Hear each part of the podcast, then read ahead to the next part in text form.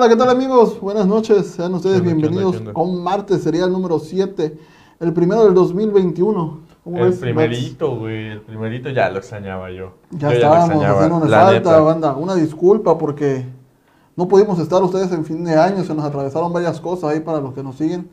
Se dieron cuenta que se nos fue la luz, Perdón, estoy... eh, eh, se metió el norte otro día, luego el primero se volvió a ir la luz, un sinfín de cosas, pero ya estamos aquí, por fin llegamos y estamos para quedarnos todo el año. Todo el año, todo el año sí la luz nos lo permite. Bueno, sí, sí, pues, si la luz nos lo permite, si mi buen Butler es el, el Ay, no sé, bueno, no no sé, sé, tú sí. sabes quién eres el energía, Sí, me- pero si nos los permites, aquí vamos a estar todo el año, todos los martes y viernes, por ahorita, porque Buen momento. Este año se viene ya una cartelera en todo lo que es enfoque, vamos a tener noticias, deporte, vamos a tener muchas cosas, hasta cocina, Oigan, vamos en pláticas. yo estoy muy emocionado. Cuéntame, ¿por porque no sé si sepan, pero nosotros ya estamos en Spotify, ah, sí, en cierto. Anchor FM, en Google Podcast. ¿Cómo nos tienen que buscar la gente? La gente nos puede buscar así como Enfoque Audiovisual o nos puede buscar como, bueno, el episodio que está subido que es en corto número uno, que es el de sucesos paranormales. Sucesos paranormales, que ahí estaba Ajá. el buen Potter, que le mandamos un saludo. El buen Potter, sí. ahí estaba el buen Potter cuando nos quería y nos amaba. Ahí. No, está muy chido, la neta. Estoy muy ilusionado por, ¿Sí? por estar en Spotify, la neta. Sí, a mí me gusta mucho Sí, escucharlo. ¿no? Y la flota también luego se le hace más fácil. Sí, porque aquellos que, sí es cierto, un saludito para aquellos que nos van a escuchar próximamente y a estos que nos están viendo, recuerden venir aquí a Enfoque de Visual, darle like al video si nos quieren conocer o si simplemente nos quieren escuchar desde la comodidad de su auto, pues ahí nomás le dan play y ¿En listo, Spotify? auto, audífonos, lo que quieras, o simplemente estás cocinando, limpiando tu casa, ahí le das reproducir en Spotify y En Anchor FM, en Google Podcast, en Apple Podcast. Y hay otras dos más que no me acuerdo. Ok, pero no son tan, tan relevantes como a Spotify. Pero un saludito al futuro. al futuro, al futuro que nos va a estar escuchando. Así es, así Para es. aquellas fechas esperamos que ya esté la vacuna y ya estemos todos paseando ¿no? como si nada. Como López Gatel, ¿no? Aquí te voy a poner la de Pfizer. Pero oye, antes de iniciar el martes serial y con el tema que está buenísimo, la neta, quiero agradecer, la verdad estoy muy emocionado, muy contento porque hoy empezamos la colecta a entregar juguetes. Así es. Temprano nos fuimos, para los que no son de Veracruz, nos fuimos ahí en, en Avenida Díaz Mirón al Parque Reino Mágico, que nos agarró un aguacero. Ah, su viejo. No, no, si nos da gripe, fue por los niños, por, por ser los reyes magos de esos niños, Así es. que nos regalaron unas sonrisas, unas miradas De emoción, sí. que la verdad no, Sí, no, sí, no, no, sentí hermoso, sentí padre saber que estos pequeños todavía tienen una ilusión. No. Porque me bajé del coche, fui al niño, le entregué, le, mostré dos juguetes para que él eligiera cuál. Y me dijo, no, pues este que era un, un, una- una- Un arco con flecha, Un, un arco con flecha. Y él lo eligió, pero su carita de emoción fue, fue espectacular, ¿no? No la cambio por nada. Sí. Fue, fue bella ver esa sonrisa, ese, a pesar porque el niño lamentablemente estaba trabajando, porque pues, las situaciones de la vida así lo, Claro. lo pusieron en ese camino, eh, su carita de ilusión a ver un regalo fue, fue fenomenal, la verdad. Es por eso que le quiero agradecer a los patrocinadores que ven aquí en pantalla, como lo son Sceptor Jean, Iconográfico, Beauty Fashion, Transportes AS, Mercadito Veracruzano, Comercializadora Rodríguez, la Técnico UPAD, Técnica 69, también mis amigos de Show Infantil Mundo Kids, eh, perdón, Show Infantil Mundo Kids, Ecopipo Aeropuerto Veracruz, a todos ellos, a todos ellos, la verdad, mil, mil gracias porque hicieron posible, están haciendo posible que nosotros vayamos a entregar estos juguetes a los niños. La verdad, los niños estaban emocionados. Después me llenó de emoción ver a otros niños, a otro niño que le entregué y, a pe- y le di a él, pero rápido pensó en su primo y en su hermanita. Me dice, oye, ¿no me regalas uno para mi primo y mi hermanita? Y los niños estaban enfrente y la verdad también emocionados, la verdad.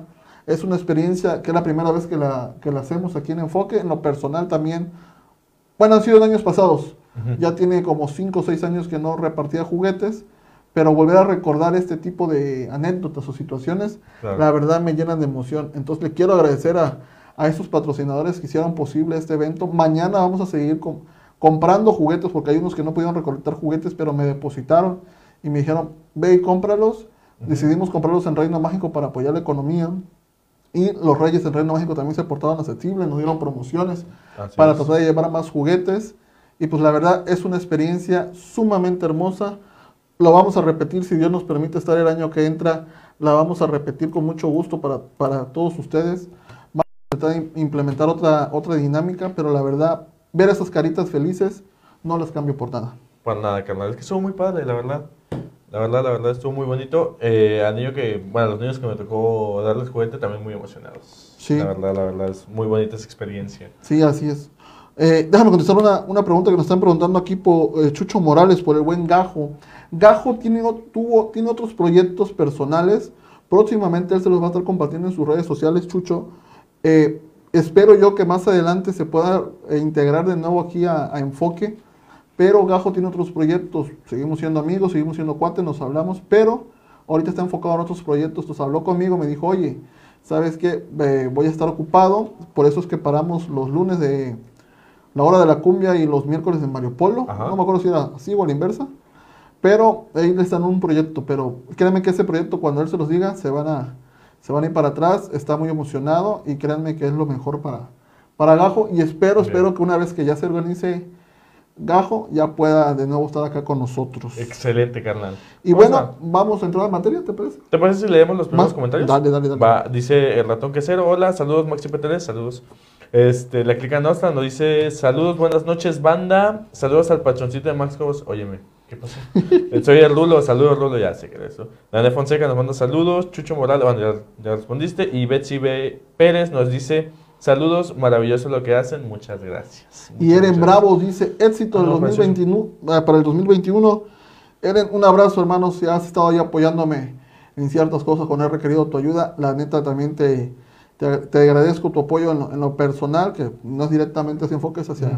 algo personal, pero te lo agradezco, Eren, por siempre estar ahí apoyándome y dándome una, una mejor opción, ¿no? Excelente, Eh, excelente, buen. Bueno, Ahora hoy sí. vamos a hablar, señores, ya vamos a hablar para que aquellos que nos están escuchando y los que nos están viendo, vamos a hablar de un asesino por ahí de los años 70, muy sonado en Argentina, el ángel de la muerte o el ángel negro, así se hizo llamar este asesino serial en los años de 1971 1972. Así es. Pero bueno, para que nos expliquen un poquito más del tema, vamos a escuchar al buen Max. Ya estoy listo. Bueno, primeramente estaba muy emocionado por hacer este asesino porque pues yo lo yo cuando leí por primera vez de primera vez de él, pues sí se me hacía muy yo leí sus casos, lo que hizo. Ok. No leí su background, no leí su- sus orígenes y yo sí pensaba que había sufrido mucho como lo que teníamos en cuenta. Sí, porque tenemos una, una patología, ¿no? De Exactamente. de los seis asesinos anteriores que hemos hablado, en su mayoría han tenido una infancia Pues relativamente fuerte, agresiva, fea, ¿no? Pero Ujú. ahorita, sorprendentemente, Max me dio un giro y me dijo, mira, ¿qué te parece este tema? Le dije, a ver, pues sí. Suena en lo particular le dije, eh, como que no, pero ya me dijo, oye, mira, este se sale fuera de lo, de lo que hemos venido hablando, Ujú. por esto y esto y esto. Ya me explicó, le dije, ah, bueno, si tienes razón, ya leí el, profundicé el tema.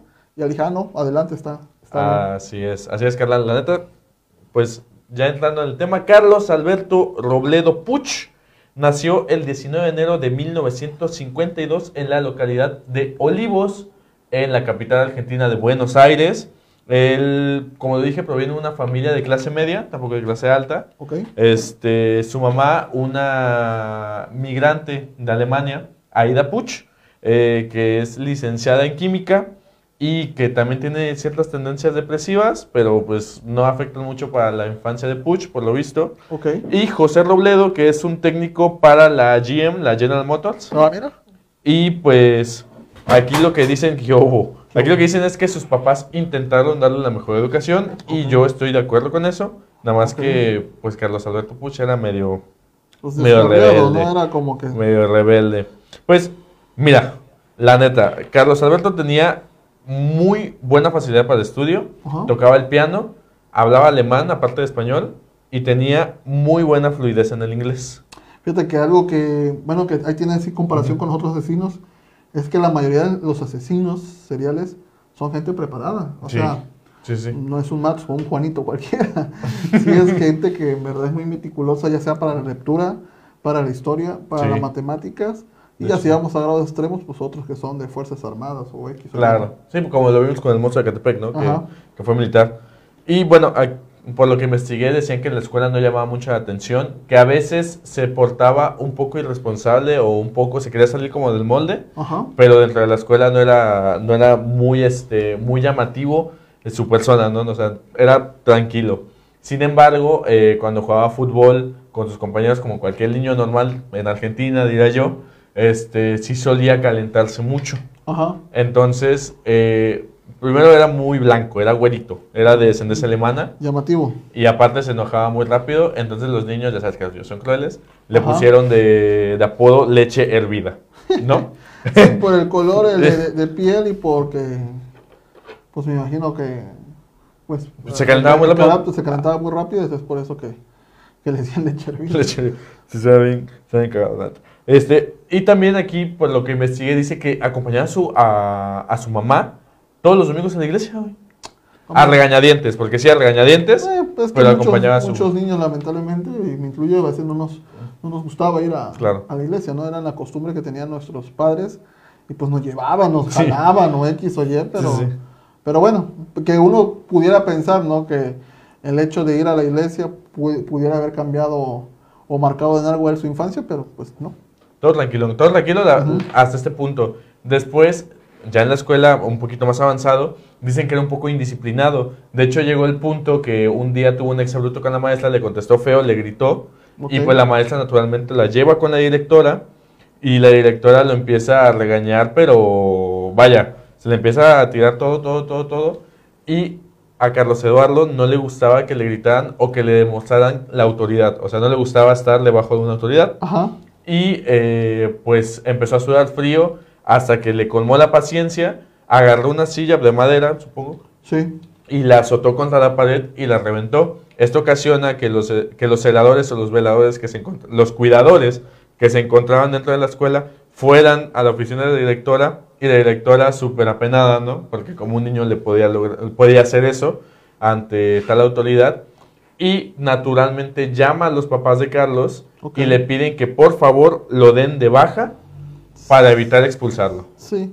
Porque o sea, que se fuera por voluntad propia, Ajá, ¿no? porque expulsión sería casi casi muerte estudiantil. Sí, En ese porque iba a entonces- manchar su currículum. ¿no? Como Así que es. Mejor los, los ayudo, dijo la directora. Llévenselo a otra escuela y por la bajita de la mano ustedes se hacen responsables de Así es. su comportamiento y yo los ayudo en no manchar su historial, ¿no? Así es, exactamente.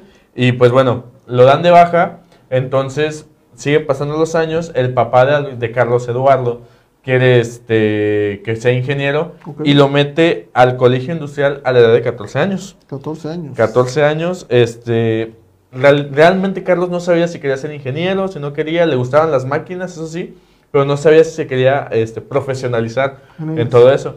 Pero de todos modos, se mete a la escuela por, por obligación de su papá y ahí conoce a quien fuera su cómplice y su mejor amigo, Juan, espérame, Juan Antonio Ibáñez, que me confundo de nombre. Sí. Este, Juan Antonio Ibáñez, que era un año mayor que él y que se veía un poquito más listo, evidentemente lo- él lo veía así porque era un año mayor y aparte era una persona pues muy, este, pues le valía todo, ¿no? Ajá. Digamos, le valía todo, se, se fumaba en la escuela, no le importaba y Carlos eventualmente quiere juntarse con él y empieza como a imitarlo, ¿no? De ser una persona que era un poquito retraída, empieza a imitarlo para que pudiera entablar una relación con él y lo logró. Así que Lo típico, ¿no? Cuando te dicen las mamás que no te juntes con las malas, malas influencias y pues ahí va el buen, ¿cómo se Eh, llama? Carlitos, Carlitos. Carlos ahí va a juntarse con Juanito, ahí mi tocayo y Jorge, Jorge, Jorge, perdón. Jorge. Y Jorge es el que lo lleva a la perdición. Ahora Así le pusieron es. Jorge al niño.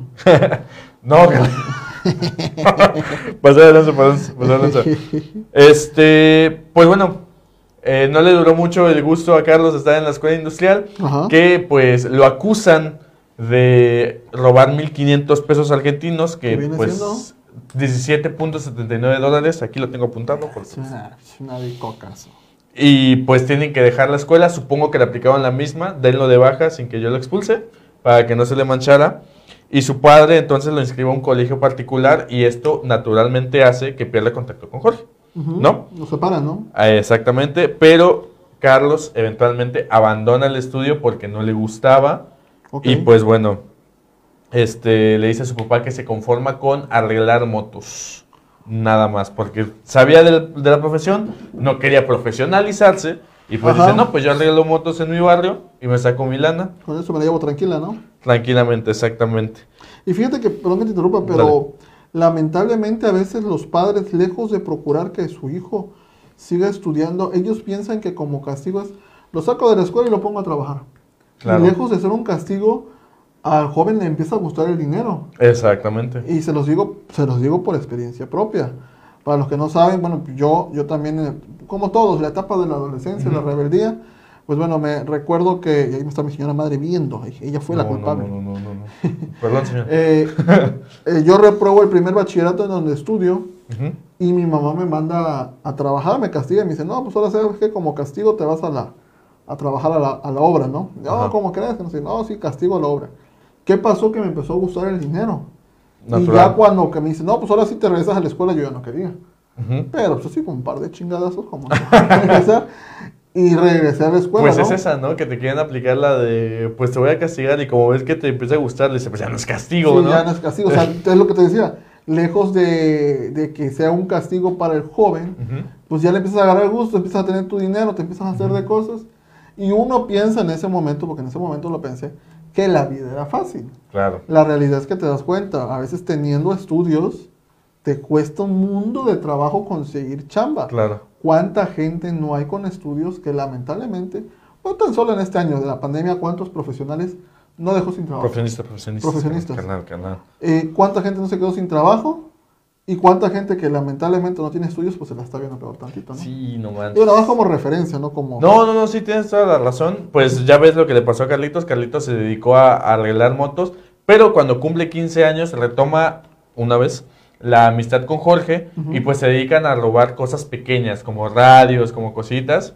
Y este, y más que hacerlo por la necesidad del dinero, porque te digo, Carlos se encargaba eh, en arreglar motos y pues ya con eso lo hacían por rebeldía, güey, como para rebelarse ante su barrio. Querían, no sé si volverlos locos o algo así, pero ellos decían que lo hacían porque la gente era muy confiada, güey. Sí, no, pero... Entonces, eh. entonces Al fin y cabo eso. robo, o sea, robo pequeño, robo chiquito, Ajá, viene siendo así robo. es, así es. Pero una, una ocasión deciden hacer el, el gran golpe, el primer gran golpe. Ok. Deciden robar una joyería. Van a una joyería y pues todo les sale bien, la roban, pero solo sacan pulseras y relojes y collares. Ok.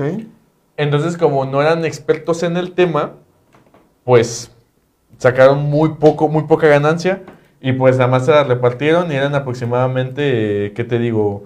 Menos de 100 dólares de lo que sacaron, que era una bicoca básicamente. Y pues ahí la dejan hasta que cumplen 17, bueno, hasta que Carlitos cumple 17 años, evidentemente Jorge ya tenía 18.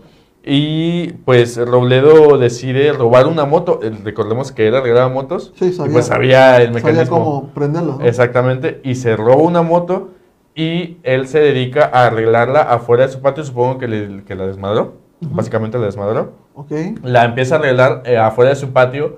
Y pues empieza a acelerar a fondo. Ya es como son una moto cuando la, Sí, no, pues, la prendes ah. a fondo y más de, de esa época. Este.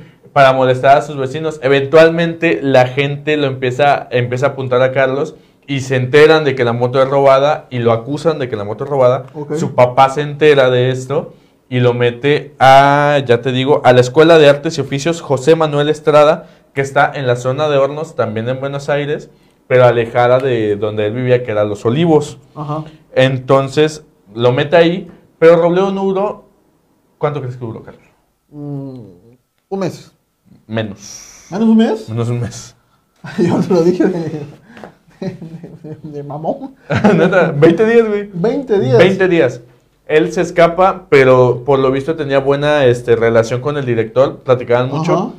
Y pues posteriormente de que encerraron al, al chavo ese, este, el director comenta que, no enten- que Carlos no entendía mucho a su papá y que le llegó a caer mal. Porque pues él lo veía como niño, re- a final de cuentas adolescente, lo veía de niño rebelde y pues no veía que buscaba lo mejor para, pues para él, ¿no? Y pues nuevamente reanuda su amistad con Jorge Antonio Ibáñez y empiezan a visitar los boliches. Y Juanito nunca me lo preguntó, pero ustedes se preguntarán qué son los boliches. Los boliches en ese entonces eran como aquí se conocieron algún tiempo como los hoyos funky, que son este donde tocaban rock en vivo, porque estaba prohibido. Y eran así unos, unos barsuchos, ¿no? Entonces, pues eran los boliches, ¿no? Pues Van a los boliches de la Avenida Libertador. Boliches. Boliches. Boliches. Boliches. Boliches. Boliches. Y allí, pues eventualmente se hace popular porque era un niño con una cara muy aniñada, ojos azules y grandes, labios carnosos y pelo largo sobre la frente. aquí tenemos la foto, ¿no? ¿Esa? Ese es, ese es Jorge, ese es Jorge, su carnal. Ajá. Ese es Jorge. Era, el, era, era carita, ¿eh? Déjame, tiene un parecido. el Jorge, no, con- Jorge el otro, ¿no? No, este también es carita. Ajá. ¿Cuál Eh, es más o menos, más o menos. Este. Ese es Carlitos. Ajá. Este es Carlitos. Este, el que, ¿este quién es? Es, es su, su amigacho, el Jorge. Ah, bueno, este es Carlitos. Ajá. El, que, el del papá rebelde. El, el, se ah, el, el protagonista de hoy. el protagonista de sus canciones. Se ve, pues tenía, bueno, para aquellos que nos están escuchando y no nos pueden ver, Eso. imagínense a una A Luis Miguel de a- joven. A Luis Miguel de joven. Sí. Nada más que con los dientes puntitos, al parecer. Sí, sí, sí. No, No, sí. separados, pero sí. Imagínense a Luis Miguel de joven. Y su, su cuatacho Jorge. Jorge Antonio Ibáñez. Imagínense a. ¿A quién será? Ah, Es que no sé cómo a quién se parece. Busquen a Max Cobos. No, no sé, pa- se con el pelo largo. parece así con el pelo largo. Pero los dos eran buen rostro. Entonces, imagínate, me imagino que tuvieron haber tenido. Sí, eran popularones, eran, Eran- populares. eran Sin pegue. embargo, Carlos no era tan popular entre las mujeres. Ok. Era, pues sí era bonito, era un niño bonito, pero al final de cuentas era un niño bonito, ¿no? Sí, no, no, No no, era, más- no era como lo que se buscaba en la sociedad de ese entonces, que eran más hombres. ¿Me entiendes? Más, Ma- o sea, más este. Más. Ajá, sí, más, más machos, más. Mm. No, no, no. Solo digo, solo digo. No, ya pide que te azoten. No, no, no, no, no, carnal. Y pues bueno, eh, esto es muy importante de decir porque son lugares que frecuentaban mucho sin importar todo lo que hacían. O sea, Ok. nunca dejaron de frecuentarlos. Y pues en esa época, cuando deja la escuela de artes Carlitos y retoma la amistad con Jorge, pues concretan varios golpes que son la mayoría en la calle y no especifican, pero quiero suponer que son igual cosas pequeñas, pero también empezaron a robar automóviles. Ok. Entonces los automóviles los robaban y los vendían y a su vez robaban a comercios pequeños. Entonces pues está eso, ¿no? Ya, ya estaban, ya estaban soltándose más, ¿no? Ya. Así es. Ya Pero lo importante aquí es también decir que la familia de Carlos sabía lo que estaba haciendo. O sea, Carli- Carlitos, no sé, su, su papá sabía y su mamá sabía, pero por lo visto su mamá al tener esta tendencia depresiva no quería que metieran al niño a la cárcel, a su hijo a la cárcel, porque Ajá. era hijo único.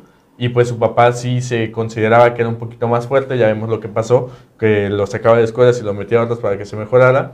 Pero supongo que para darle el gusto a la mamá, no, pues no, este, no se atrevía a llevarlo a la policía No, ni todo es esto. que a, a veces. eh, ahí está la canción esta de. Creo que es de Rubén Blades, la de Amor y Control, ¿no? Ah, sí. Cuando al fin y al cabo los padres siempre van a proteger al hijo, ¿no? Así el hijo sea un delincuente, así el hijo sea pues, un drogadicto, así el hijo sea.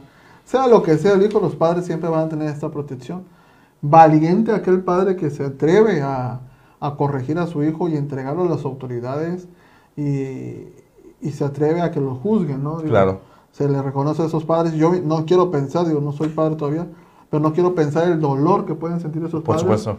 de ver entregar a sus hijos o saber la clase de hijos que son, ¿no? Sí, a veces no tienen este... No, no sienten que sea verdad, o sea, no se las terminan de creer. Ajá, no, ¿sabes? no, no, no quieren creer que, pues es que yo no lo eduqué así. ya es que, Exacto, para ellos, está ese. para los padres, imagino que nosotros siempre vamos a ser sus niños, ¿no? Así es.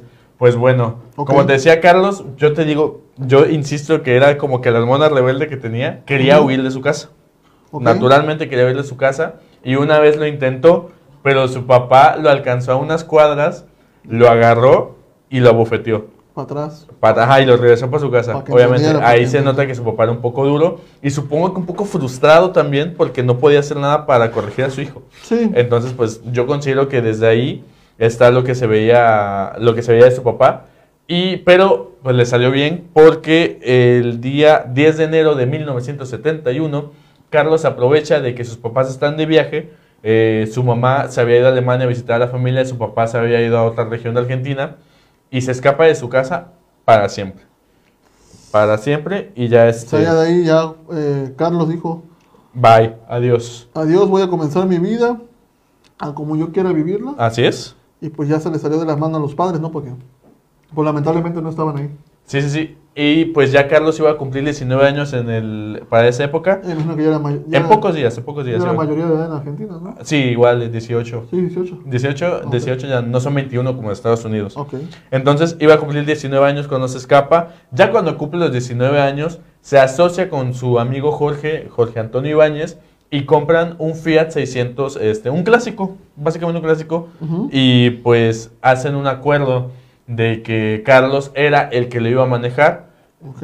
Yo, yo creo, güey, ahorita que lo pienso, yo creo que Jorge no era tonto, porque después vas a escuchar otras cosas, Ajá. pero si Carlos manejaba y lo descubrían, pues las huellas y el Sí, a ADN de- impregnados de de, de Car- de Carlos. De Carlos. De Carlitos. Entonces, pues Carlos lo iba a manejar y también juraron de que si alguna vez llegase a pasar algo, pues Carlos iba a ser el que defendiera a Jorge. O sea, el que, el que iba a hacer el trabajo sucio siempre iba a ser Carlos. Entonces ahí, pues más o menos se ve que Jorge no era tan tonto. Era manipulador. Era, exactamente, era manipulador. A final de cuentas, pues Carlos lo idolatraba al principio, ¿no? Ok. Entonces yo creo que lo seguía viendo desde, es mayor que yo, está más vivido y pues Quizá y era como también, fíjate, también puede influir mucho de que él fue hijo único. Eh, exacto. Entonces, digo, lejos de que tenía la figura paterna, porque la tuvo, pues él buscaba quizá alguien de su edad, no de su edad, pero sí más joven que, que lo inspirara algo, ¿no? O sea, Carlos buscaba un hermano mayor y Jorge buscaba un hermano menor, ¿no? Uno que, Sí. alguien que proteger y el otro alguien que, a quien idolatrar. ¿no? Así es. Entonces, sí, es muy correcto, ¿eh? De hecho, es muy interesante. Carajo, yo nomás certero. No, tú vas, tú ves la, tú ves la zanja y entras. Comentarios concretos. Vamos a mandar saluditos Claro rápidamente antes de que se nos vaya la bandera. Por aquí dice Jimmy. Hey, saludos, Frota. Feliz año. Saludos, Jimmy. Saludos. Angelita Herrera dice buenas noches a todos. Buenas Buenas, noches, noches, Angelita. Angelita. Janet Pacheco, buenas noches, buenas noches, Janet. Cristín Rodríguez, buenas noches, saludos, Vaya. buenas noches. Ah, Arteum ah, Halem nos dice, de eso pide su limosna al Cobos, de azotes, nosotros, ¿qué carnal. pasó? Carnal, no, no, porque El ratón quesero dice, concuerdo con lo de arriba. qué pedo. Ahí está Ayrton mandando saludos. Nuba dice, buenas noches muchachos, me gusta mucho su programa. Gracias, Saludos. gracias, Mascot, gracias. saludos, buenas noches. También saluditos por También ahí. saludos a Jesús Gerardo González, que nos está viendo, un amigo mío que sí. dice ser el fan número uno de, Eso es Serial. Banda, si les gusta el contenido, compartan. Si. Compartan, ahí compartan en varios grupos que tengan. Regálenos un like, recomiéndanos con sus amigos. Estamos ya a nada. Ahorita, ahorita estaba viendo justamente Casi 1500, ¿no? eh, 1493 seguidores. Ahí recomiéndanos con. Que cada uno nos recomiende, con, de los que están conectados, nos recomienden con una persona que le dé like a la página. Llegaríamos a los 1500 para empezar este 2021 con todo. Vamos con todo y nada más les recordamos, ahorita que estamos en pausa, que ya pueden encontrarnos en Spotify, en Anchor FM y en Apple Podcast, que son los tres, los tres mosqueteros más importantes, pero también nos pueden encontrar en Google Podcast como Enfoque Audiovisual o si quieren encontrar el episodio, porque está subido hasta el momento, que es en corto número uno, Sucesos Paranormales, que es el primer episodio que grabamos y que eventualmente iremos subiendo los demás con un periodo de tiempo pues razonable, ¿no? Para que... Así es. Y por ahí, aprovechando que ahorita están ahí algunas personitas, me gustaría preguntarles qué otro contenido les gustaría ver en enfoque audiovisual. ¿Qué les interesa? ¿Qué quieren ver? ¿Quieren ver belleza? ¿Quieren ver salud? ¿Quieren ver educación? ¿Quieren ver deportes? ¿Quieren ver noticias? ¿Qué es lo que quieren ver ustedes en enfoque audiovisual? ¿Qué les gustaría que les lleváramos? Independientemente que seamos yo, Max o sean otras personas, ¿qué clase de contenido les gustaría estar viendo aquí en la página para, para saber y para, para tomarlos en cuenta también ustedes que han estado desde el año pasado con nosotros que empezamos? Y pues para darles también por su por su lado, ¿no? Díganos aquí en los comentarios qué más les gustaría ver. Belleza, salud, eh, Aquí nos dice el ratón que que cocina. cocina, va que va, eh, eh, fitness. Eh, por ahí estoy en pláticas con mis amigos de Septor Gina, a ver si puedo grabarles unas cápsulas ahí. Nos dicen deportes, Abraham Olivares. por A ahí. Deportes, Abraham Olivares. Ah, Ahorita que mira, regresa. se manifestó, ahí está equipos- mi, mi amigo de. Septor Gin, Alejandro, para, para tratar de ustedes, díganos qué les gustaría ver, ¿no? Chismes. Uy, no, hombre, yo soy bien Chismes, chismoso. chismes, mira. Yo soy bien algo de chismoso. chisme, sí es cierto, esa parte de chisme también. Sí, no, hombre, yo soy como... Déjenos sus comentarios, baile, dice Danae, Aliens, el, el historia, historia de Aliens. Aliens Ah, e historia. Aliens e historia, perdón. Como... Va que como va. alienígenas ancestrales o eso. Va que va. Ahí déjenos sus comentarios, créanme que este 2021 queremos hacer toda una cartelera para ustedes, Claro. saber qué es lo que les gusta para así poder complacerlos. Mira, la gente está respondiendo chido. Dice Nueva López, cocina remedios caseros efectivos, pero también más de asesinos seriales. Ya sabes que todos los martes tenemos asesinos seriales, sin falta. En el martes serial sería bueno, se te ha subido el muerto. Ya hablamos de eso, ¿no? En el primer primer capítulo, de hecho. Lo comentamos, ¿no? Ajá. Lo comentamos, eh, pero, pero, pero podemos tocar lo que nos... Podemos. Mándenos sus relatos también por inbox. Ándale. para- Hoy se me ha subido el muerto. Ay, saludos a mi primo Chucho. Max Cop dice de cine en mi mero mole. Farándula. Se ve que es mi papá. Nuba dice cocina, remedios caseros, efectivos, pero también más de asesinos seriales. Cada martes, ya saben. Va que saben. va. El corazón amarillo muy representativo Oiga. de nuestra sección, ¿eh? Por si pasa algo, no, se bajó un poquito la luz ahorita, vi la lámpara. No manches.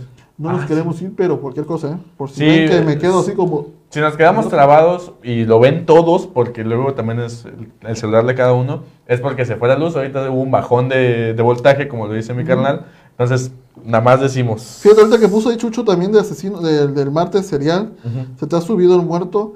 Si hemos tenido alguna experiencia, por ejemplo, de aquellos que tengamos algún familiar que se nos fue al sueño, que, que nos, digo se nos fue al sueño, que se nos fue al otro, al otro mundo, despidió. que se despidió.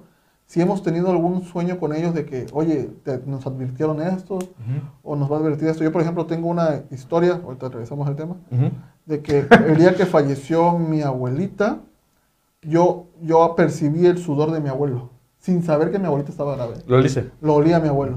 Y después ya me enteré que mi abuelita estaba grave. Pues sería bueno tocar ese tipo de, de temas. Estaría bien, es que sí, sí, sí, sí pasa, güey, pero... Ay, vamos a aventarnos. ¿Cómo no, cómo no?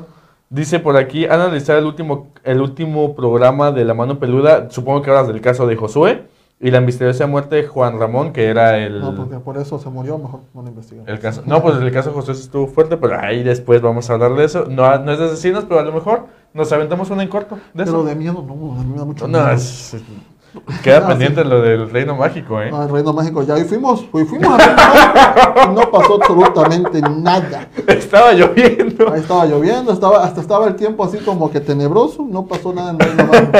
Ese Víctor Mendoza es un mentiroso. Qué miedo. eh, pf, farsante. Se, se me va, se me va a mover Blancanieves, no pasó nada.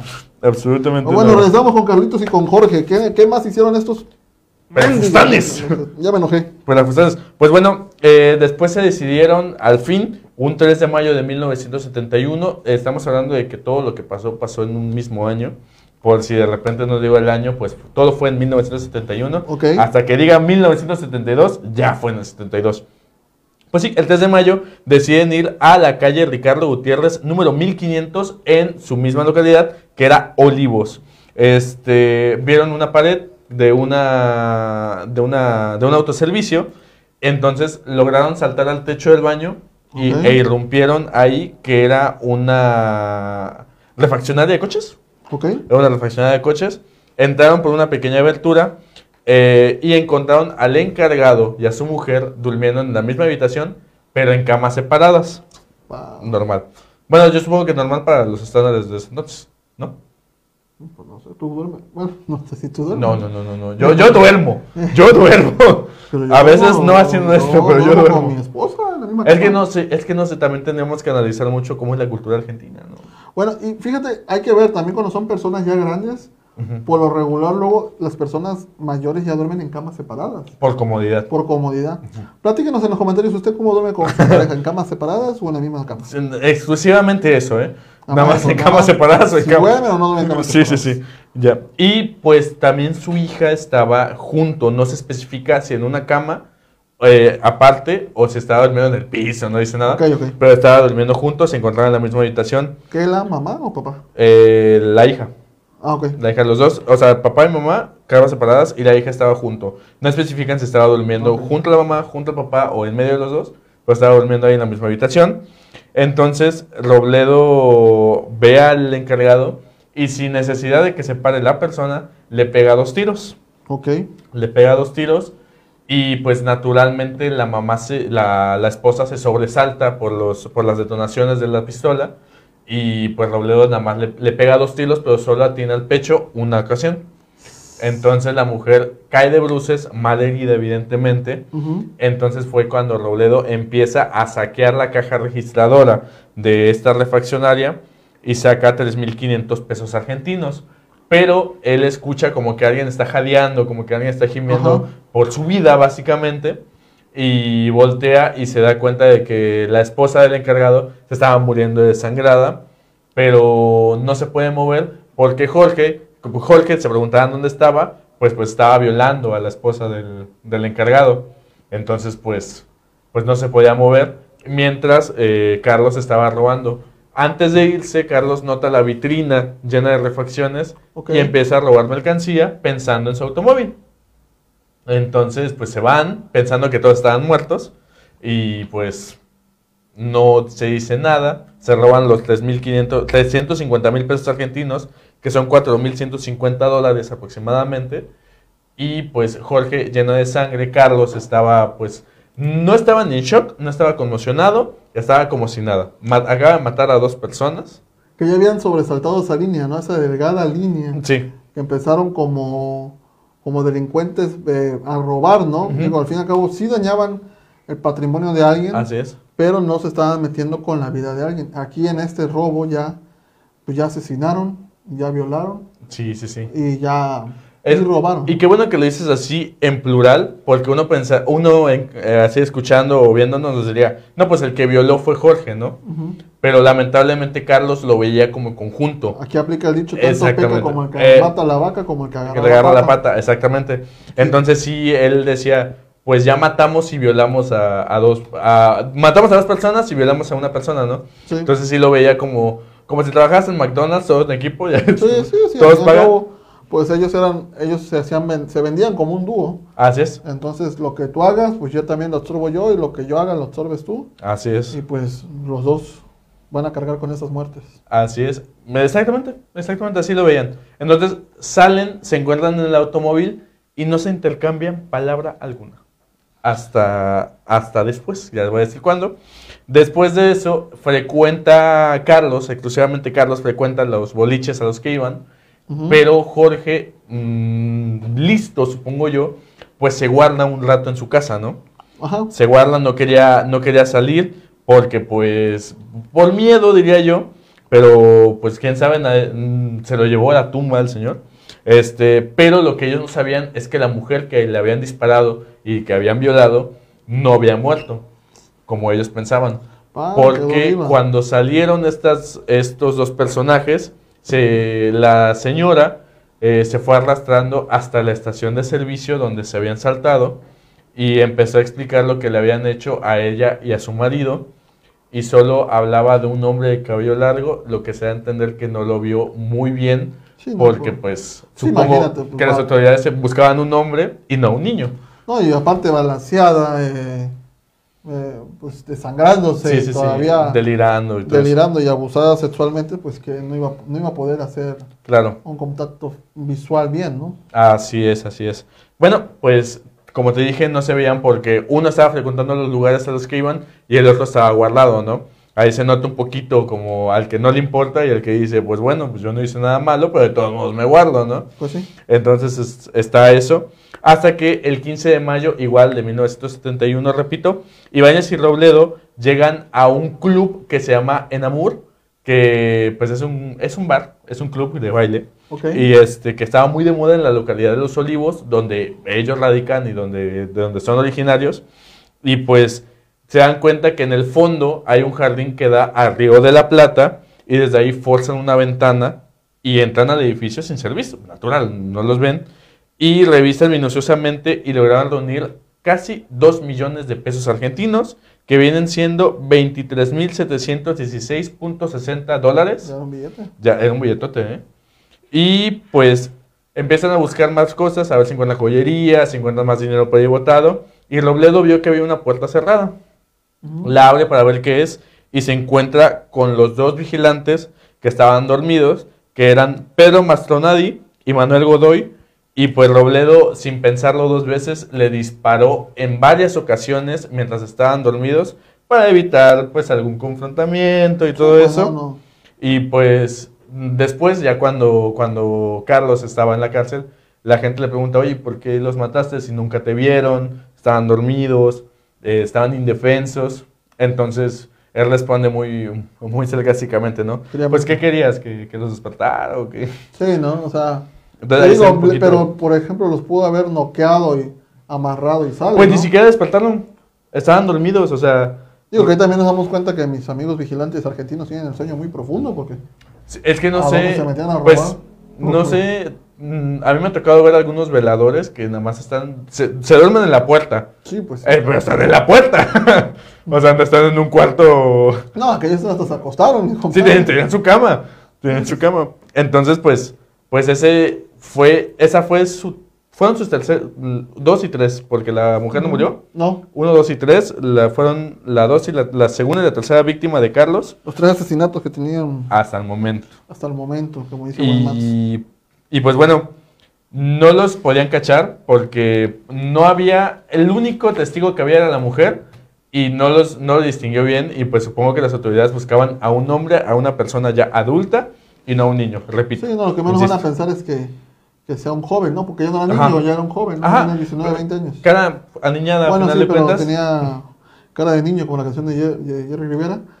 Eh, pero, eh, pues sí, como tú dices, uno pudiera pensar un maleante, un, no sé, un, un hombre, como dices tú, ya un hombre hecho, Así es. 40, 50 Ya está años, mal encarado, ¿no? pero no van a pensar que sea este chavo que no van a dar por su condición física o por sus caras, pues no van a pensar que es un asesino. Claro, claro, ni mucho menos ladrones. Pero bueno, porque se veían de buena familia. Ah, aparte, tienes razón. Y pues después de este atentado conocen un día a Héctor Somoza, también importante en la historia, eh, que ya conocía a Carlos de hace tiempo porque era del mismo barrio, pero lo conocen de este chavo, Héctor Somoza, trabaja con su mamá en una panadería. Ajá. Sin embargo, Ibáñez no confía mucho en él, pero de todos modos lo mete al mundo y lo inician robando motos. O sea, seguían robando, pero para él, motos. Entonces, como te digo, Ibáñez no, este, no confiaba mucho en él, que porque no tenía vida criminal, que en cualquier momento se podía rajar, y pues hasta ahí, ¿no? Pero un día Robledo de Ibáñez discuten de por qué si debería entrar, por qué no debería entrar la bandita, y pues Ibáñez pues se, decide salir con la suya, y el 24 de mayo, igual de 1971, eh, van al supermercado Tanti de Buenos Aires, pero no invitan a Somoza, pero sí se llevan su revólver, porque Somoza tenía un revólver. ¿Por qué crees que se llevan su revólver? Porque ya sabían a lo que iban, ¿no? O sea, iban a... Es- yo, yo Bueno, lo, no, yo lo veo. inculparlo, ¿no? Exacto, yo lo veo porque. Porque, bueno, a lo mejor tú sabes, a lo mejor la gente no sabe, No, yo no sé. que, la, que las pistolas y las balas, bueno, las pistolas dejan una marca en las balas casi, casi como si fuera una huella dactilar en el humano. Cada, cada marca es diferente y por eso saben identificarla a quién le pertenece. Y pues la pistola o la bala que, fueron disparada, que fue disparada pudo haber llevado a la gente a Somoza. Ok. Entonces Ibáñez le quita el revólver a Somoza, se lo da a Robledo Puch para que lo usara. Entonces, pues ahí pudieron inculpar a Somoza. Sin embargo, pues no, nunca pasó. Ok. Entonces llegan al supermercado, el techo era de un material muy duro, supone- suponemos que es de metal evidentemente, y no iba a ceder con facilidad para poder entrar. Así que Robledo Puch, o Carlos en este caso, lleva una barreta y una cuerda de nylon para bajar. Perdón. Cede el, el techo, Ibáñez se queda vigilando, normal. Carlos, Carlos Alberto, Cal- Carlos Eduardo, perdón, Robledo Puch, pues evidentemente hace el trabajo sucio y pues entra sin que, bueno, aquí dice específicamente sin tirar las montañas de latas de conserva, que era muy común allá en los, en los supermercados antes, ya ves las latotas, y este, para no llamar la atención, pero sí llamar la atención, del guardia, del vigilante, que esta vez sí estaba despierto, Juan Escatone. Escatone se despierta, estaba dormido, pero sí se dio cuenta. Sí, bueno. Escatone se despierta y fue a ver lo que pasaba. Sin embargo, Robledo más listo y al ser un poquito más pequeño, ese no es, este, eh, al ser un poco más pequeño, se agazapa para que no lo vean y le dispara en dos ocasiones. En esta ocasión, eh, sacan de todas las cajas registradoras 5 millones de pesos argentinos, que en este caso serían 59.291.50 dólares. Sí, no, no, ya era un billetote el que se estaban llevando. Sí, sí, sí. Y pues como ya sabían que habían ganado un buen de dinero, agarran, destapan una botella de whisky, brindan, van a revisar el cuerpo de Scatone, que era el vigilante, encuentran la llave de la, del servicio, que pues es donde entran los, los, este, los empleados, que, bueno, ya hablamos una vez de esto, que por lo general no entra por la puerta principal que está a la vista, sino por la parte Sí, de por atrás. la parte de atrás siempre. Entonces, pues era como que salí perfectamente. Sí, salen con los billetes, pero esta vez no iban en el Fiat 600, sino en una motocicleta. Así que pudieron escapar tranquilamente. Entonces, ya llevan bastante varo. La neta. No, no, pues ya llevaba buen billete y hasta ahí parecía todo perfecto. Así es. Pues bueno, les había explicado que Robledo ya no vivía con sus papás. Se instalaba en un hotel en la Avenida Constitución en Buenos Aires. Y pues, sin embargo, al ser un- una persona guapa y una persona pues atractiva, este, no se sentía tan atraído por las mujeres. Pero Ibáñez sí, su amigo sí. Entonces, este, en ese entonces, Ibáñez estaba frecuentando a una chica llamada Virginia Rodríguez, que tenía 16 años, él teniendo 20 años Ok. que no lo veo tan mal, pero bueno. Pero eh, la noche del 13 de junio, Ibáñez se contactó con Carlos para que lo viera en una pizzería. Carlos va a la pizzería, Ibáñez llega en un coche robado, evidentemente no era el Fiat 600, entra a la pizzería y llama con, o sea, apresura a Carlos para que lo acompañara, ¿no?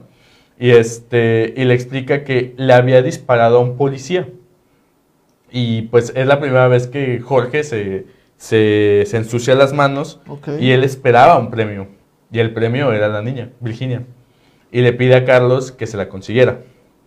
Entonces van a la casa de la niña, Carlos se baja con el revólver en la mano y la convence con el revólver en la mano, Sí, evidentemente, pues, pues, sí. sí, le dice, que la convence que se meta al coche, se van en el coche, Ibáñez iba manejando, van por la avenida Panamericana, que es una de las principales, pero que termina siendo un descampado, y este, y se estaciona a la orilla, ¿no? Ok. Ibáñez se pasa a la parte de atrás del automóvil, Carlos se sale para darles privacidad, Ibáñez eh, empieza a desnudarla y a, y a penetrarla sin su consentimiento, a pesar de que, de que la niña se trataba de, pues de defender, ¿no? Sí, claro. Y pues Carlos estaba esperando ah, sentado afuera del coche, fumando y con su revólver en la mano. Ya cuando se da cuenta de que bajan del automóvil, Carlos se levanta, se acerca y e Ibáñez le pide a la niña que se fuera y le pide a Carlos que le disparase. Y Carlos le dispara, no sé si eran cinco o dos, dos ocasiones, hasta que la niña cae de bruces. Y Carlos se acerca, evidentemente, toma su cartera y le saca 1.200 pesos argentinos, que son 14.23 dólares. Dejan a la... Bueno, supo- quiero suponer que enterraron a la, a la chica, porque nunca se mencionó que se encontró el cuerpo. Ok. Pero, pues dejan a la chica en el, en el descampado, se suben al vehículo y dieron a toda velocidad para escapar, pero chocan el automóvil ok. a unos kilómetros. O sea, ya estamos hablando de cuatro víctimas. Sí, no, Más, ya- más, ¿no? Más, sí, ¿no? Cinco. más. Cinco, cinco, seis, cinco, seis. Ajá. Pero ya estamos hablando de que están teniendo un, un crecimiento criminal. O sea, ya están, ya están, ya la violación ya pasó ser, o sea, ya algo necesario para ellos porque ya estaban abusando. Tanto uno como otro ya habían abusado de una mujer. Y aparte de eso, pues las matan, ¿no? O sea, Sí. lejos de que abusen sexualmente, mínimo que les perdonen la vida, ¿no? Pues las están, las están asesinando, ¿no? Así es. Y, y luego de esta manera, ¿no? Que le dicen a la niña, vete, la niña se confía, dale espalda. Claro. Y pues como los cobardes, ¿no? Yo supongo, bueno, a pesar, se había hecho un trato, a final de cuentas, que era que Carlos iba a defender a Jorge o a los dos en Sí, sociedad, claro. que él iba a hacer el trabajo sucio. Pero yo siento que, al, a final de cuentas, el, el que activaba, el que presionaba el gatillo era Carlos. Sí. Pero aquí el que, el que fue un sádico maldito fue Jorge, porque sabía lo que, lo que iba a hacer a final de cuentas. Sí, no. Entonces, pues ahí se ve un poquito las intenciones que tenía Jorge, pero bueno, eh, pues a Ibáñez le siguen gustando las mujeres, evidentemente, le empezó a gustar lo que estaban haciendo, y pues el 24 de junio de igual de 1971, esperaron a Ana María Dinardo, que era una aspirante a modelo que había llegado a Buenos Aires a visitar a su novio. Ok. Entonces, eh, pues le muestran la billetera con aproximadamente 250 mil pesos argentinos, que son casi 3 mil dólares, para no decir la, Sí. la cantidad concreta. Y se sube la chica al auto, pues impresionada por el dinero, ¿no? Sí, claro, con Entonces, auto. tomaron la misma calle, la avenida Panamericana, para irse y se estacionan justo donde habían matado a la otra chica. Y pues hicieron, hicieron lo mismo. Se sale Carlos, Ibáñez se pasa al trasero, al asiento trasero, perdón, y este, y la empieza a desnudar, pero la chica se sentía indispuesta. Ok. No sé cuál era su condición, pero se sentía indispuesta y lo hace, de- la desnuda a fuerzas, de todos modos.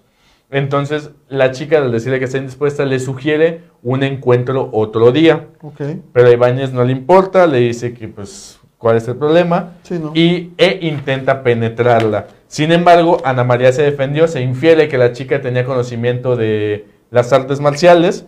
Y pues, Jorge se dio por vencido y pues le dice que se vista y que se vaya. Le pide que se vaya y la muchacha alcanza a dar unos pasos y pues Carlos al ver que pues ya estaba corriendo y pues supongo que le iba a pedir lo mismo y lo intuyó, le mete siete balazos en la espalda en esta ocasión.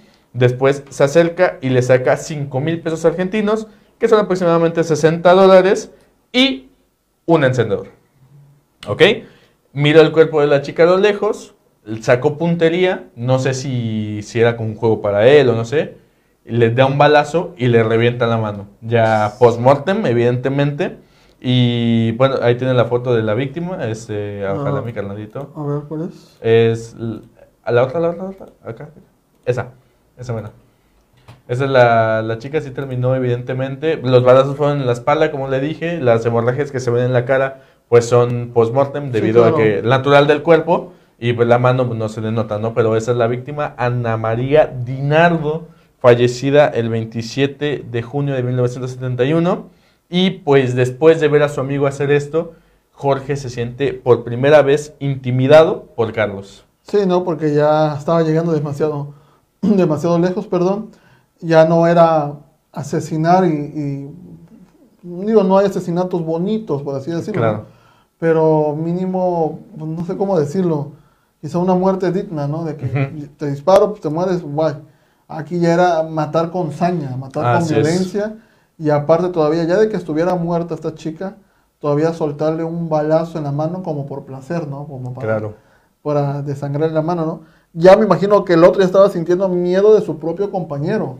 Entonces ya fue como que dijo, ay canijo, ¿con quién me estoy metiendo? En un momento me puede desconocer a mí, ¿no? claro, exactamente. Sí, no, ya quieres el temor porque ya no sabes con quién estás tratando. Exactamente. Entonces digo, ya como él veía que, me imagino que aquí no le pidió que la matara, ya él, él automáticamente la mató. Así es. Y, a- y aparte de matarla, la, la mató sanguinariamente. Entonces ya como que ya le pensó, ya le estaba Es pensando quién era su... A lo mejor yo siento que. Jorge sí esperaba el, el segundo encuentro. Ajá. Entonces, este, Carlos eh, vio como, vio el mismo, como si fuera un modus operandi, vio la misma, las mismas actuaciones y demás, y dijo, pues va, va a pasar lo mismo, ¿no? Entonces tengo que hacer lo que tengo que hacer. Entonces supongo que Jorge dijo, ah, yo no te lo pedí. Ajá. Pero entonces ahí fue cuando siente un poquito más de, de temor. Pero el temor no le duró mucho, carnalito, porque el 5 de agosto igual de 1971, tras un accidente automovilístico en donde se encontraba Jorge Ibáñez y Carlos, eh, Carlos Eduardo Robledo Puch, fallece Jorge Alberto Ibáñez. Eh, se dice, se cuenta, los rumores de allá de la Argentina, que probablemente Robledo Puch lo haya matado y hubiera este, fingido el accidente automovilístico para que no lo inculparan. Pero al final de cuentas son rumores y Sí, pues no a mí no me constan. No está nada, nada concreto. Así es. Pero el 5 de agosto fue el fin de Jorge Antonio Ibáñez.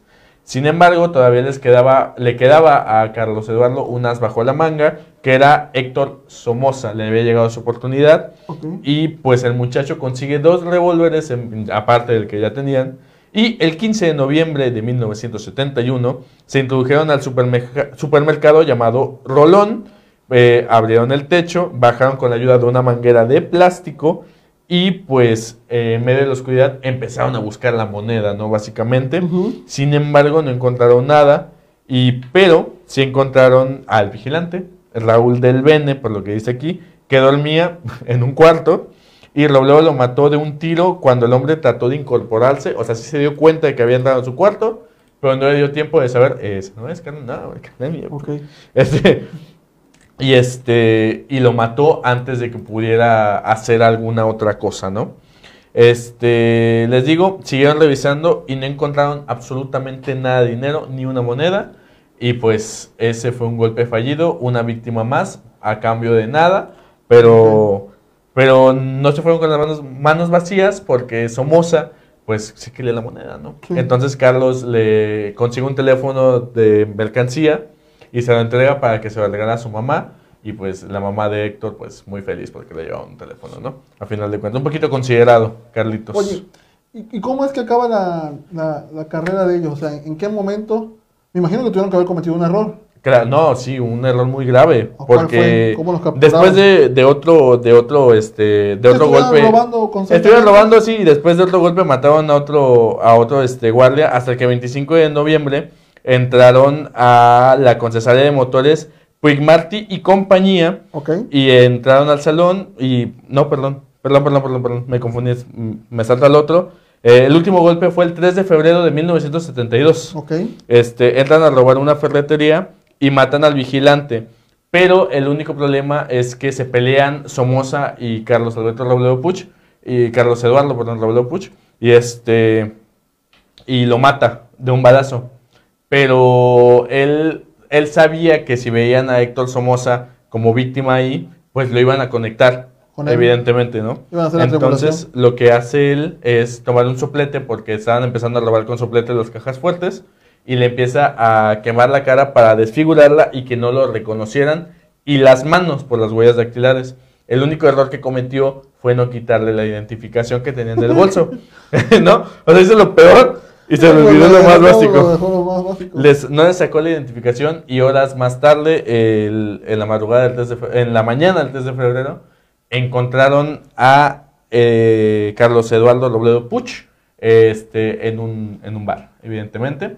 Y pues ahí fue cuando cap- lo capturaron, se llevaron a cabo, lo capturan y se llevaron a cabo los juicios hasta 1980 Ocho años. ocho años encerrado sin juicio y pues como tú crees, como tú ves, este pues quedó quedó lo este fue culpable de todo esto y pero sí alcanzó a ver la libertad en 1973 porque se escapó. Ah. Se escapó y pues como pues, no sabía hacer otra cosa y los policías intuyeron, estaba en un bar. Pero Carlos tuvo miedo porque pues pensó que le iban a matar, ¿no? Porque se había escapado. Sí, claro. Entonces él sabía que si decía su nombre eh, no le iban a matar y le iban a regresar al penal. Entonces cuando lo encuentra la policía le dice, no, no me maten, soy Robledo Puch. Entonces con, una, con un miedo horrible y lo vuelven a llevar a donde lo tenían retenido. Se llevan a cabo los juicios en 1980 donde lo declaran culpable, evidentemente. Sí. Y hasta el día de hoy eh, sigue eh, encerrado. Pero el 3 de enero del 2013, hace, hace ocho años, casi casi, Ujú. hace ocho años, exige que le den la libertad porque él considera, o sea, él considera, no está en papel, él considera Que ya. que ya pagó su, Sí, no. Sí, que ya pagó su condena. Qué bárbaro. Digo, eh, retomando el tema, fue muy fácil su, su localización por parte de las autoridades porque recordemos que ellos siempre andaban juntos y después de cada atraco pues acostumbraban a celebrar, ¿no? Así es. Entonces por eso fue que la policía lo, lo capturó rápidamente, ¿no? Pero qué descaro de él de decir, bueno, aquí tenemos una foto de él ya de, de grande. Ujú. Es, Es la única que está con la- esta. Ajá. Qué descaro de él de decir, ¿saben qué? Yo siento que ya pasaron 20 años, 20 y tantos años, 30 años. Ujú. Yo considero que ya me deben de soltar porque ya pagué. Pues la agarran a inicios del año del 72 y nada más queda libre dos días, más o menos, en el 73. 62 para el 2000, van 30, 2013, 43 años. 43, 43 a 45 años. Ajá, aproximadamente 40. Ajá. Y, y ya decir, ¿saben qué? Pues yo, yo creo que ya pagué. Mientras tienes en, en tu, en tu haber más de 5 o 6 personas. O fueron en total, fueron 47 robos, dos, 3 violaciones y 11 muertos, 11 No, víctimas. eso no se paga con, Sí. con años, ¿no? Y pues era el único, o sea, porque Jorge Ibáñez eh, murió en un accidente que probablemente lo haya matado a él, pero no se dice. Y Héctor Somoza fue su última víctima. Entonces imagínate, ¿no? Está, está cañón, ¿no? O sea, qué descaro, a mí sí me llama esa atención. Qué descaro decir, ya pasaron 43 años, yo siento que ya pagué, ¿no? No, o sea, no, no manches. sí. No pagaste nada, no, no, no has pagado nada. No, pero fue la tercera vez que, que pidió su, su, este, su liberación. Imagínate, o sea, él consideraba anteriormente que ya había pagado su condena. La primera fue en el suficientemente. 2008, la segunda en el 2010 y la tercera en el 2013. No, no, no, o Entonces, nada que ver. Y pues también cabe recalcar, eh, ahorita que pusiste la imagen, existe una película basada parcialmente, y digo y recalco parcialmente, en la vida de Robledo Puch, que se llama El Ángel, tal cual. Eh, El Solitario es una buena película, carnal, sí la Ajá. recomiendo, pero no es una buena adaptación. Porque, bueno, ya te decía hace rato que pues tenía muchas cosas que jamás se mencionan en el récord oficial o en, los, en el récord este, policial más que nada. Pero sin embargo, investigando me di cuenta que dentro de esa época existía un régimen en Argentina y pues no le iban a dar el gusto de, de quedar bien a final de cuentas a los asesinos. Entonces, pues eh, los medios de ese entonces, que eran generalmente impresos, este, ¿cómo decirlo? Cedían ante las, ante las órdenes del gobierno y pues le pedían que pusieran ciertas cosas para que la sociedad argentina viera que esto y que lo otro y dejar el mal asesino. Entonces, pues ahí más o menos siento por qué hay tantas libertades o tantas cosas que no tienen que ver con el récord policial, pero que sí se encuentran dentro de la prensa y pues ya ahí como que voy hilando por qué, pero está interesante la película, la verdad. Va que va. Pues sí, es que no, no, es, no es raro que el gobierno le pida a las No, para nada. televisoras generar, generar caos o poner lo que ellos le convienen. Yo también hago mucho énfasis ahorita, digo, cambiando de tema radicalmente, me, me causa tristeza porque me- nos dedicamos, Max y yo también en este ámbito de los medios, me, me causa tristeza ver cómo medios nacionales, a veces la, una nota como es la, la nota de, decirlo de moda, la nota que está activa del COVID, cómo, cómo meten el miedo a la población cuando ponen doctora que se inyectó, la- se puso la, va- la vacuna, tuvo Ah, causas cierto. adversas muy graves. De, fue la, la que te dije, la Ajá. Pfizer, la Sí. Pfizer. Pero a lo que voy, cómo esa nota la visten en todos los medios amarillistas. Y generan el pánico entre la gente. Porque una vez que tú le das entrada, también error de nosotros, ya hablo como mexicanos, error de nosotros es irnos con el título de la nota y no leer la nota como tal, ¿no? Que, mira, que al final de cuentas el título es para que llame la atención y Sí. te metas a leer la nota, ¿no? Sí, Pero lamentablemente, y no quiero sonar para nada despectivo ni nada, no tenemos esa cultura de estar leyendo toda la nota. Pero una cosa es como digas la nota y otra cosa como la pinta. Exacto. Es que independientemente sigue, sigue siendo ese periodismo amarillismo. Porque el que tú dices, eh, causó reacción y está muy delicada la doctora. Pues dices, tú no chingues, pues no me voy a poner la vacuna. Exacto. ¿Cuántas inyecciones no han hecho a nivel mundial? Y solamente es un 0.1% los que se han mostrado. Pues no toda- lo dije la semana pasada o la antepasada, que no toda Rusia se hizo una, Va- se hizo una vacunación vacuna masiva. masiva, una vacunación masiva, y pues no toda Rusia está muerta. Está, No, ya, ya está lo- bien. A, lo que voy, o sea, es normal que cuando te apliquen una vacuna puedas generar alguna reacción. Es que depende de cada Pues, cuerpo. carnal. depende de cada cuerpo y a veces uno mismo no sabe a qué es alérgico. Así es. Y aquí demostraron que la doctora era alérgica a una, era alérgica, es alérgica a una sustancia de la inyección. Ah, bien. O sea, por bien, eso ya. fue que se, se le generó estas convulsiones, esto, este desmayo y lo X Ah, o Y. natural, como Pero- cuando eres alérgico a la penicilina, no puedes tomar es, penicilina. así es, o sea, y- pero lo que voy es cómo generan ese amarillismo, ¿no? También yo hice una publicación en unos grupos de Tepito Jarocho. Puse la publicación de López Gatel cuando está ahorita en las playas de Oaxaca. No, no sé dónde se Eh, y mucha gente, mucha gente me comentó en la publicación que estaba todo güey, que estaba todo pendejo, que estaba un montón de palabras. Que era un hambriado, que era un güey sin, sin pensamiento, que X oye lo que quieras justificar. Chale. Yo lo que puse en la publicación fue, y el cubrebocas, y la sana distancia, y el quédate en casa. Y mucha gente, por increíble que parezca, justificó que Gatel esté en la playa. Que es su vida personal, Que estaba comiendo, ¿no? que él estaba comiendo y que no tenía que tener el cubrebocas puesto. Que cómo iba a comer con el cubrebocas puestos.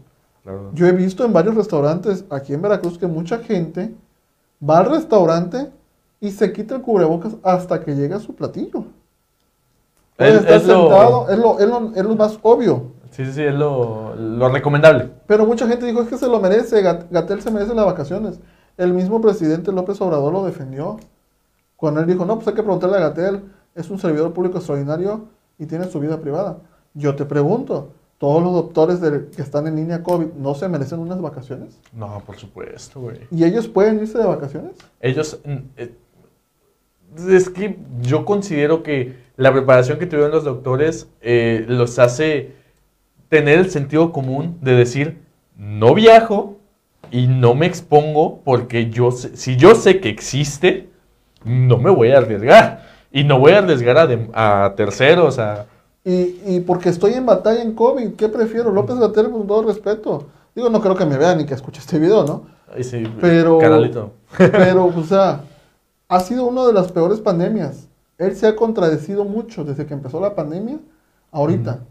O sea, él fue el primero que te dije, quédate en casa. Independientemente, él dijo, no visiten a su familia. Él dijo el Cierto. 10 de mayo, no visiten a sus madres. Él dijo, no visiten a nadie. Y ahorita se justifica que fue a visitar a unos familiares en Oaxaca y que se mantenían en una casa cerrada. Pero si él está diciendo que no se visita a nadie. O sea, es la parte que yo digo, ¿cómo te contradices? No, ¿y cómo fue? No? O sea, ¿cómo sea, viajó, a final de cuentas? Viajó en un avión comercial, ahora de X o Y. Pero a lo que voy, él sí puede viajar, tiene dinero para viajar, secretario, subsecretario de, de gobierno de prevención de medicina, no me imagino el dinero que debe tener. Por supuesto. Yo te pregunto, todos los médicos que no pueden viajar, todos los médicos que han fallecido, todos los médicos que están doblando turnos, todos los médicos que se siguen enfermando día a día y que todavía no hay inyecciones para todos los médicos. Yo insisto, el sentido común, ¿no? Que aplaudimos que llegan 3.000 vacunas, pero para quien aplicamos, ya estamos viendo que hay influyentismo. Y ahí te suelto la moneda al aire. ¿Quién quita que Gatel ya se vacunó? Sí, ah. Mm. sí, sí, cierto. Entonces, o sea, la verdad sí me, sí me causó tristeza el, el hecho de ver a la gente cómo le aplaudía a Gatel, que estaba bien lo que hizo. Mira, O sea, en la, en la publicación me atacaron, me llamaron que era, que, que cómo se veía, que era un comentario de un, de una, de un, ¿qué? ¿Cómo pusieron? Que era una- un comentario de una persona de un país tercermundista. O sea, defendiendo a Gatel que estaba bien, que sus vacaciones. Claro. Y esa misma gente es la gente que se está quejando del COVID. La misma gente que va a llegar a los hospitales y va a exigir que los médicos lo- la- los atiendan rápidamente, ¿no? Exigir eso es... es Pero es- bueno, es- La verdad sí me causó controversia ver a esa gente que me... No, no, le contesté a ninguno porque al fin y al cabo yo nomás subí la nota. No me iba a enganchar a discutir con todos. No vale, Fueron güey. como tres o cuatro personas que dijeron, no, pues, o sea, ¿cómo se le ocurre a Gatel? Y yo me puse del lado de ver, tengo amigos, tengo familiares que trabajan en el sector salud y veo la chinga que se llevan. Gatel puede estar en la playa tomando agüita mientras un doctor o una enfermera en un hospital tienen que chingarse un turno de 8 horas o de 12 horas sin quitarse el equipo especial que se ponen, sin quitarse la careta, sin quitarse los lentes, sin ir al baño, sin tomar agua y sin comer. Durante toda su jornada Déjate laboral. los pies, güey. Independientemente que sea, porque, ah, manejaron que era día de asueto, pero en los hospitales yo no creo que se hayan quedado vacíos, ¿verdad? Para nada.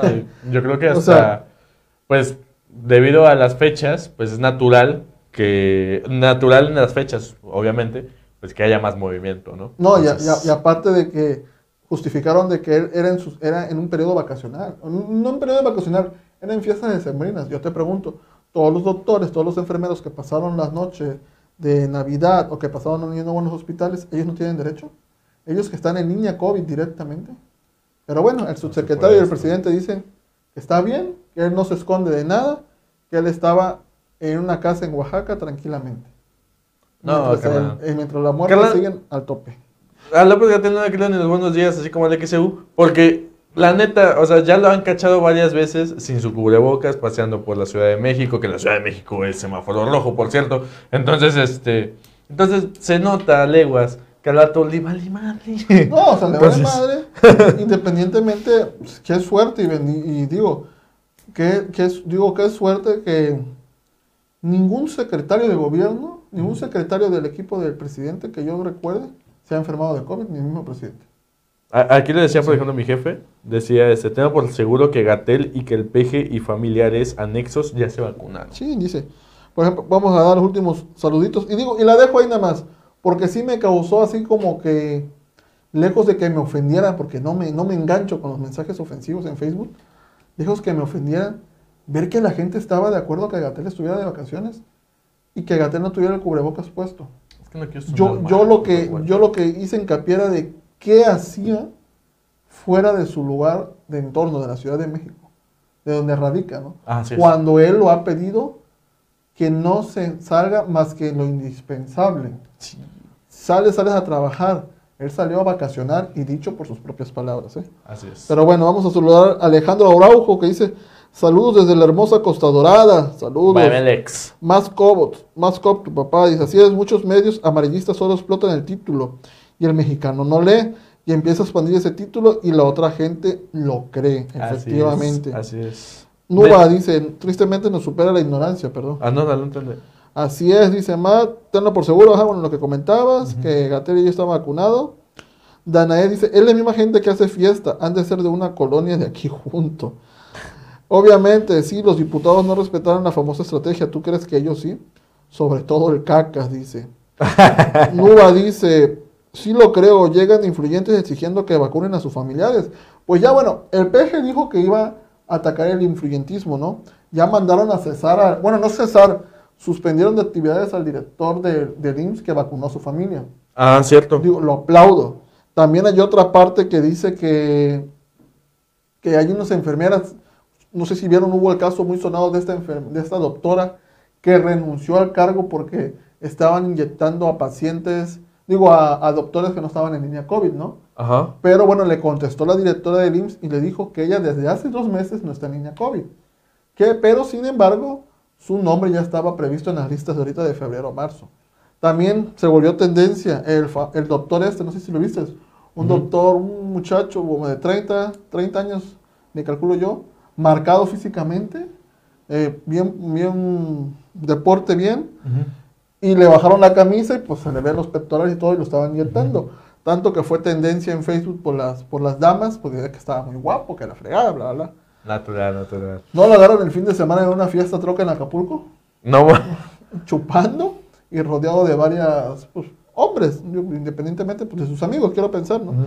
Pero recién inyectado y se supone, bueno, no sé si esta vacuna, la de Pfizer, se, se supone que cuando recibes una vacuna de ese tipo te recomiendan no consumir alcohol. Claro. Te recomiendo. Como, como, como- como Cualquier medicamento, güey. Pero acá mi cachorro ya andaba en la fiesta, chupando, Ya estás. y quién sabe qué más se metieron. ¿no? Así como yo en Año Nuevo. Entonces, digo, sí hay, digo, lamentablemente duele porque los verdaderos personas que se están rompiendo la Mauser contra el COVID son a los últimos que están dejando. Veracruz, un estado que supuestamente es apapachado por gobierno federal, no se ve claramente cuándo vayan a llegar vacunas. No No, se ve han claro. dicho, no han dicho la forma en que van a expandir las vacunas, las vacunas para Veracruz. Y eso que Cuitláhuac es muy cercano al gobernador, ¿eh? Ah, sí. O sea, el presidente. digo al presidente, perdón. ¿Qué fue? el- ¿A dónde están mandando las vacunas? A Ciudad de México, a Monterrey, a, A las metrópolis. a Torreón, Ah, bueno. Pero mi bello Veracruz no hay fecha todavía para que lleguen vacunas para nuestros médicos que se están rompiendo la Mauser. No van a Y de esta semana a la otra me tocó pasar por un por uno de análisis clínicos que está aquí sobre la avenida Rafael Cuervo, ay se me fue el nombre, Ajá. pero tienen, tienen la carpa afuera para atender a personas con síntomas de COVID. Como 10 o 15 personas formadas ¿Neta? para ver si tenían para ver si tenían COVID. Prepárense estas dos semanitas, a finales de, de enero vamos a estar hablando cómo Veracruz se pinta de rojo nuevamente. Chale, chale, chale. Dice por acá, o tu jefe, dice, otros funcionarios de otros países que han caído en lo que Gatel ha renunciado por la presión pública. No, Gatel tiene el puesto seguro y, y créanme que terminando la pandemia vas a ver que a Gatel lo, lo premian con una, o, o bien con la secret, siendo el secretario titular de la Secretaría Probable, de, probable. de Salud Públicas. A Cuitlavo ya lo vacunó Paquito, ese Cuitlavo tiene pacto. Eh, dice David, ah, apenas llegas a ver la transmisión y no sabes por qué hablan de vacunas, por favor. ¿Qué tiene que ver con las vacunas con el martes serial?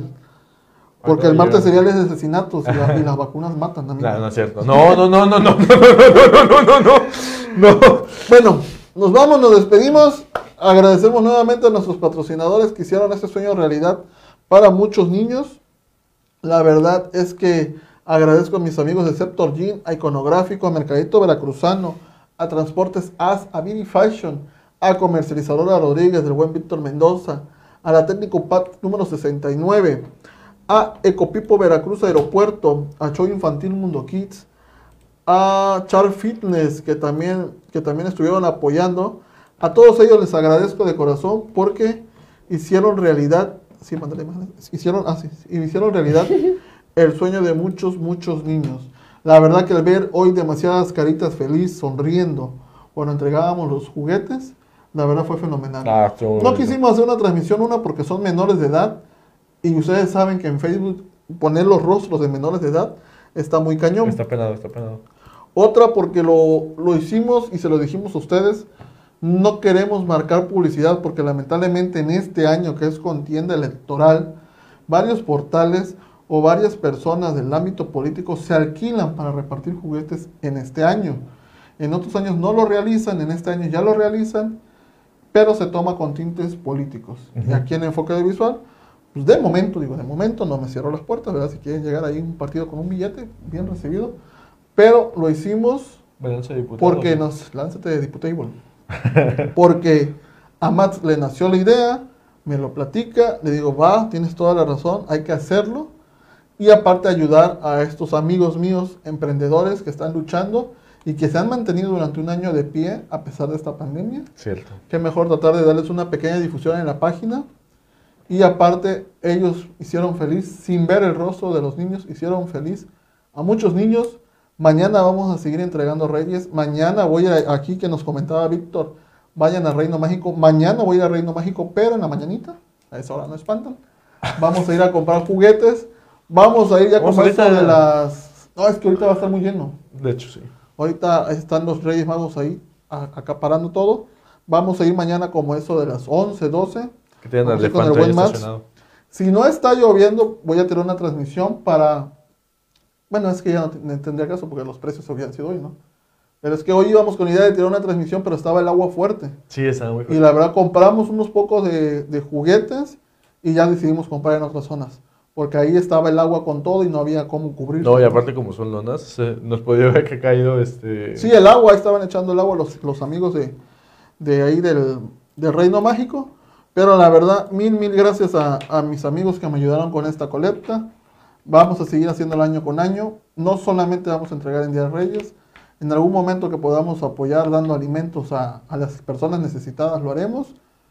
Y sobre todo, muchas gracias a ustedes que han creído en este proyecto que comenzó en finales de octubre. Se ha, manten- se ha mantenido durante todos estos meses, la verdad, muchas gracias. Y este año vamos a seguir trabajando para ustedes. Vamos a tratar de conseguir el contenido que nos pidieron. Vamos a hablar con algunos amigos. También no queremos saturarnos de gente aquí en el estudio, porque sería irresponsable también en nuestra parte Sí. que pedimos que nos cuidemos, que pedimos evitar la sana distancia y estar teniendo mucho contacto con otras personas. En la medida de lo posible lo haremos. Y eso sería todo de nuestra parte del día de hoy. Les agradecemos que hayan estado con nosotros. Y bueno, también nada más recordarles que nuevamente que estamos en Spotify, estamos en Apple Podcast y también estamos en Anchor FM, Google Podcast y demás. Ahí si entran a Anchor FM, es una aplicación para celular y para computadora. Pueden ver las diferentes plataformas en las que estamos. Nos encuentran como Enfoque Audiovisual. Tenemos el loguito este que tenemos aquí en un fondo rojo y tenemos subido el programa número uno de En Corto, así lo pueden encontrar. En Corto número uno, sucesos paranormales y eventualmente iremos subiendo los demás para pues para empezar a subir simultáneamente, ¿no? Así es, ahí sale. Últimos saludos a mi amigo Abraham, a Eric, a David, a tu jefe que nos está despidiendo, a Danae, a Janet, saludos también, y al ratón quesero. Muchas, muchas gracias. Que se la pasen magnífico. Síganse cuidando como estamos haciéndolo, que ya, ya se ve más cerca al final. Esperemos, güey. Y síganse cuidando, amigos. Y nos vemos el viernes. Nos vemos el Nos vemos el viernes.